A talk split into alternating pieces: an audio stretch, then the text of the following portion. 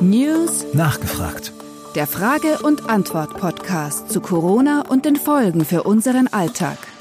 Hallo, ich bin Matthias Hofer und in diesem Podcast befrage ich Persönlichkeiten aus Politik, Psychologie, Medien, Wirtschaft und Wissenschaft zu den Folgen von Corona für uns und unseren Alltag.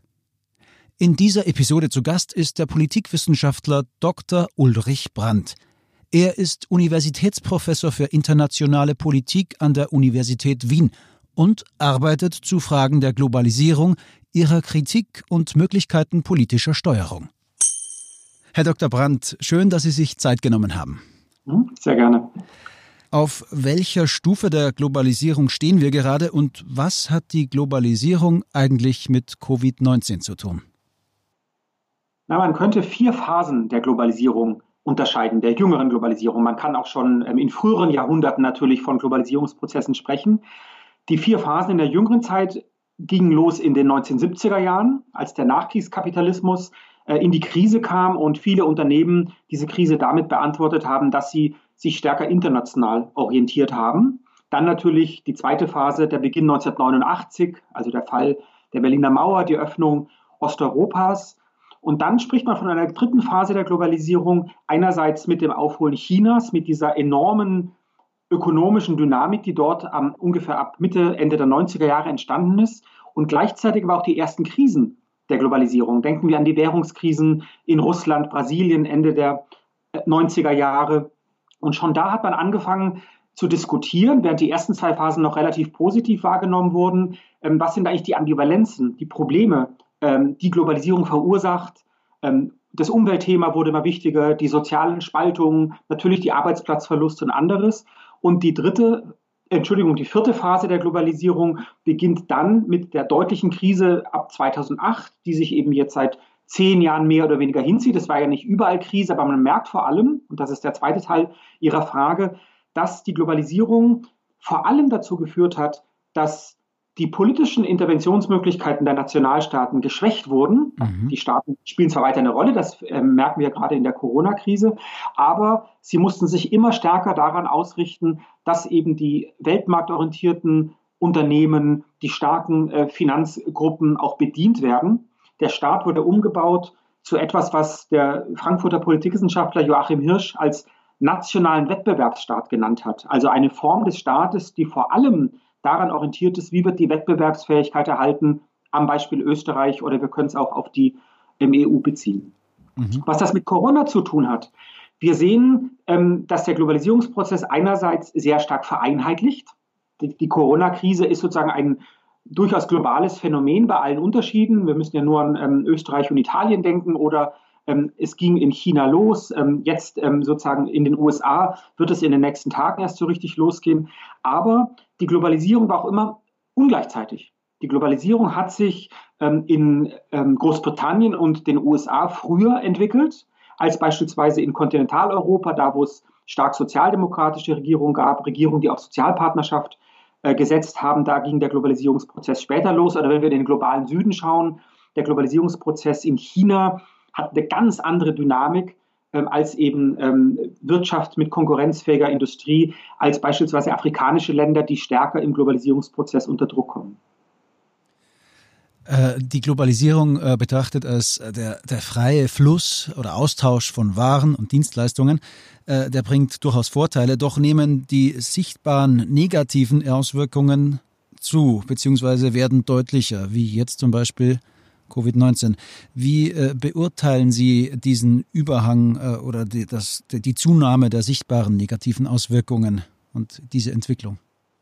Also in der Globalisierungsforschung ist man nicht nur davon ausgegangen, dass Globalisierung der freie Fluss von Waren und Dienstleistungen oder natürlich auch Kapital ist, sondern Globalisierung ist eben auch etwas, was in den Nationalstaaten sich vollzieht, also in den einzelnen Staaten. Ich habe das vorhin angedeutet, die Tatsache, dass sich die österreichische Politik stärker an Wettbewerbsfähigkeit, an der Unterstützung von Exporten, an der äh, Unterstützung der eigenen Industrie auch orientiert.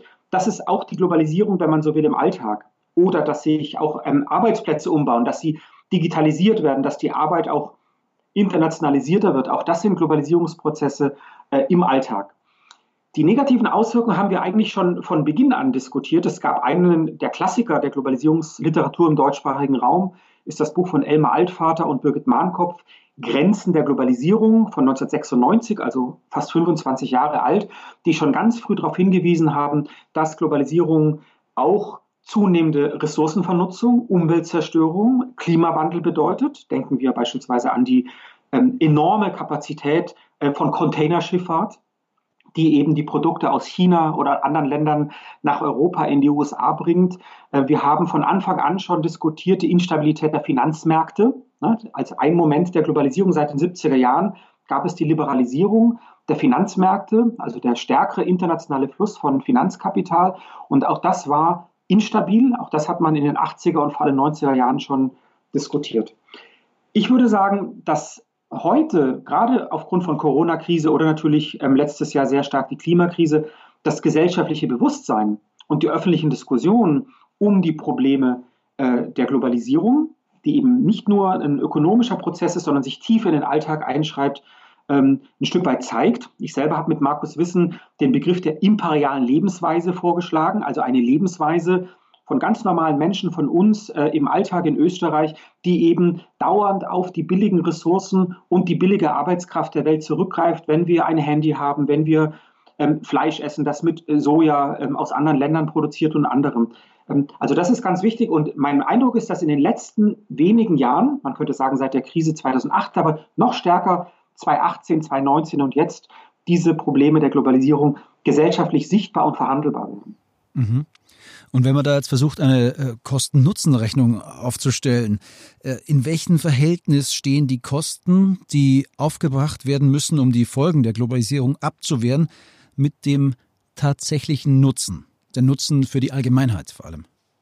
Das ist eine sehr spannende, aber auch sehr schwierige Frage, weil der Globalisierungsprozess ja nicht Kosten und Nutzen für Österreich bringt oder für EU oder Europa, sondern nochmal innerhalb der Gesellschaften große Unterschiede sind wenn eben Menschen in den 70er, 80er Jahren ihre Arbeit verloren haben, weil Industrien in andere Länder verlagert wurden, dann hat das bereits Kosten für die konkreten Menschen, für die konkreten Bevölkerungsgruppen gehabt, aber den Nutzen beispielsweise für manche, die dann billiger Konsumgüter äh, erwerben konnten. Oder der Globalisierungsprozess nach 89, also ähm, Öffnung Osteuropas, hat für bestimmte Investoren große Vorteile gebracht, aber für andere vielleicht weniger. Also es gibt keine allgemeine Kosten-Nutzen-Rechnung, sondern man muss immer genau schauen, wie Globalisierung auch an Ungleichheitsverhältnissen ansetzt.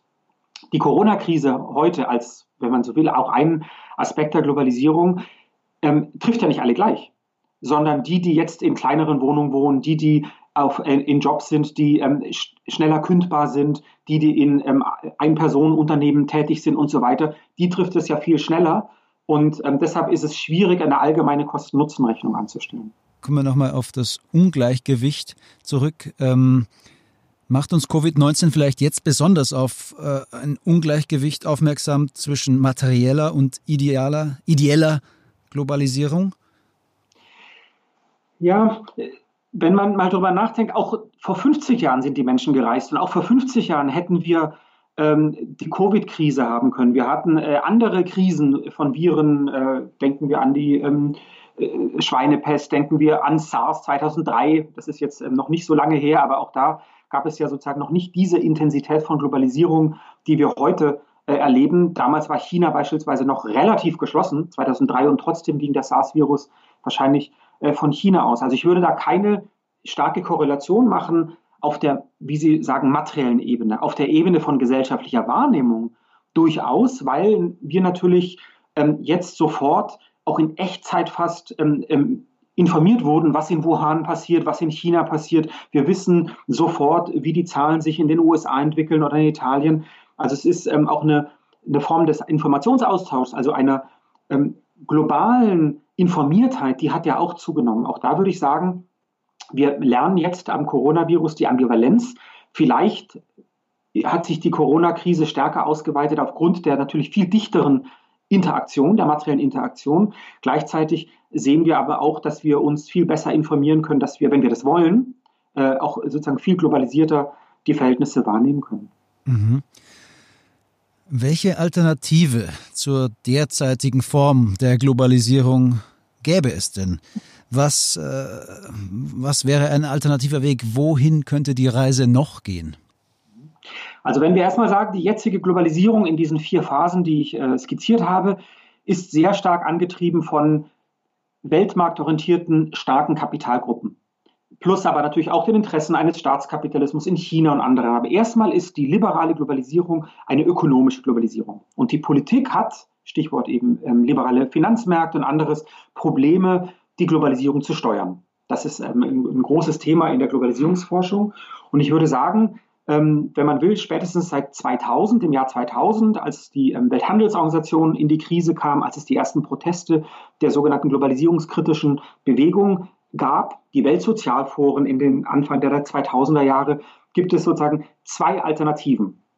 Die erste Alternative war eben eine demokratische Globalisierung von unten, die nicht nur den starken ökonomischen Akteuren das sagen lässt, die eben ähm, Land privatisiert, die Menschen ähm, enteignet, äh, vertreibt vom Land in Afrika, damit dort ähm, Plantagenwirtschaft und anderes betrieben wird, ähm, die ähm, Sozialstandards herunterschraubt mit dem Argument, wenn wir nicht ähm, weniger verdienen, wenn wir die Sozialstandards nicht runterschrauben, dann sind wir nicht so konkurrenzfähig in anderem. Und da hat die ich sage mal, progressive Globalisierungskritik immer gesagt, wir brauchen A, mehr politische Steuerung und wir brauchen mehr Spielraum für die lokalen, regionalen Prozesse. Es macht keinen Sinn, dass ein Joghurtbecher, das berühmte Beispiel, um die Welt reist, immer auf der Suche in den Produktionsstufen nach noch ein paar äh, Mikrocent günstigerer Produktion, sondern es macht Sinn, in der Nahrungsmittelproduktion in anderen Formen auch lokal und regional ähm, zu produzieren und auch zu konsumieren. Die zweite Form der Globalisierungskritik, die, die erleben wir ja jetzt seit fünf, sechs Jahren, ist die Globalisierungskritik von rechts. Die Alternativform, die Donald Trump, äh, Johnson äh, und andere anbieten, ist ja, ja, die liberale Globalisierung bringt uns Nachteile. Wir müssen sie stärker regulieren und das machen wir mit Protektionismus. Also keine Globalisierung, wenn man will, von unten, sondern eine Globalisierung gegen andere. Die Migranten sind schuld, die Chinesen sind schuld. Trump spricht ja immer vom chinesischen Virus. Also man produziert ein Äußeres, um dann bestimmte Politiken in den USA oder den Brexit in Großbritannien äh, durchzusetzen. Auch das ist eine Form der Globalisierungskritik, die aus meiner Sicht sehr stark zu kritisieren ist, weil sie dann doch für die eigenen Eliten agiert, gar nicht so sehr für die breitere Bevölkerung. Mhm. Aber es ist eine sehr relevante Form, die wir heute eben, würde ich schon sagen, in den USA, Großbritannien und woanders beobachten können. Zuletzt noch die Frage, wohin, in welche Richtung glauben Sie, schlägt das Pendel aus in puncto Globalisierung? Das ist ja äh, sicherlich jetzt eine der entscheidenden Fragen. Ähm, wenn man so will, könnte man sagen, nach Corona, also nach der großen Krise, gibt es ein Innehalten, auch in den Eliten, wenn wir an das ähm, Weltwirtschaftsforum in Davos Ende Jänner denken, da gab es ja eine enorme Aufmerksamkeit für die Klimakrise. Ne? Greta Thunberg war zu Gast, und ähm, die Eliten, die Wirtschaftseliten, die politischen Eliten, die durchaus problembewusst sind, wissen, dass dieser ungesteuerte, sehr einseitige Globalisierungsprozess eben für die oberen Mittelschichten, für die starken Kapitalgruppen äh, so nicht weitergeht und dass wir da stärkere Regulierung brauchen. Der erste Ansatzpunkt wäre natürlich die Regulierung äh, der Finanzmärkte, aber wahrscheinlich auch höhere Umwelt- und Sozialstandards auf äh, Produkte, damit sie nicht eben zu ähm, fürchterlichen ökologisch-sozialen Bedingungen produziert werden können. Das wäre ein Innehalten. Und da könnte ich mir vorstellen, dass es natürlich sehr ungleichzeitig in bestimmten Bereichen auch ähm, äh, sozusagen Fortschritte gibt. Die Globalisierung kann auch Tempo herausnehmen auf eine sehr protektionistische, nationalistische Art und Weise. Und auch wenn wir wieder die verschiedenen Bereiche ansehen, auch die Globalisierung der Migration, also dass Menschen aus Ländern, wo sie verarmen, wo sie keine guten Lebensverhältnisse mehr haben, in andere ähm, Erdteile wollen, beispielsweise nach Europa, auch das ist ja eine Form der Globalisierung, die wird ja eh schon ganz brutal unterbunden. Äh, da gibt es auch kaum Aufmerksamkeit, selbst jetzt in der Corona-Krise. Also aus meiner Sicht äh, müssen wir ernst nehmen, es gibt nicht den großen Globalisierungsprozess, sondern es ist eine sehr ungleichzeitige Tendenz, die immer auch Abschottungs- Tendenzen hatte, Stichwort ähm, Migrationspolitik der letzten Jahre in Europa, und dann genau zu schauen, wem nützt das, welche Interessengruppen setzen sich durch und welche weniger. Und klar, und jetzt aus einer, ich sag mal, ähm, progressiven und auch ökologischen, sozial orientierten Perspektive müsste man natürlich vor allem die mitnehmen, die schwächeren Bevölkerungsgruppen, die Umwelt, die von Zerstörung ähm, bedroht ist, dass die eben in dem dominanten Globalisierungsprozess nicht unter die Räder kommen. Herr Dr. Brandt, vielen lieben Dank für diese Einschätzungen und die Informationen. Bleiben Sie gesund. Bis zum nächsten Mal. Auf Wiederhören. Auf Wiederhören.